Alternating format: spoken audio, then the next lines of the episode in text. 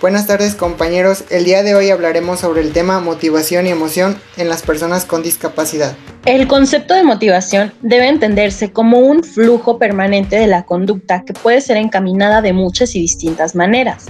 Cuando nos sentimos desmotivados, puede ser que en realidad estamos motivados para realizar algo distinto a lo que venimos haciendo o estamos obligados a hacer.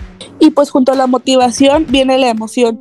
Esta es una reacción que tiene una persona de manera orgánica, o sea, de manera natural y espontánea al responder a algún estímulo externo. Esto puede ser con respecto a una persona, un objeto o algún lugar.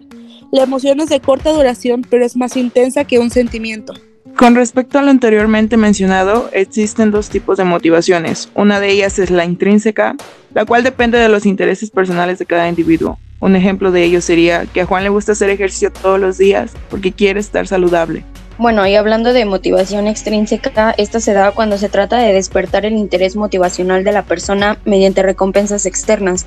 Aquí va a haber incentivos o refuerzos, ya sean positivos y negativos, fuera del control de la persona. También creo que un elemento importante es la pirámide de Maslow, ya que nos dice que es importante cumplir con las necesidades básicas del ser humano para que pueda subir de escalón y cumplir con otras otro tipo de cosas hasta llegar a la autorrealización.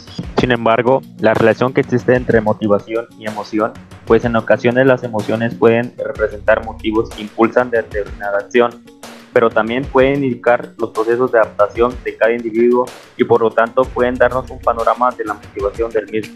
De acuerdo a lo que han mencionado mis compañeros, recuerdo la historia de una psicopedagoga con parálisis cerebral. Ella menciona que tenía la motivación de romper todas las barreras que le ponían día con día gracias al apoyo de su familia y sus amigos más cercanos.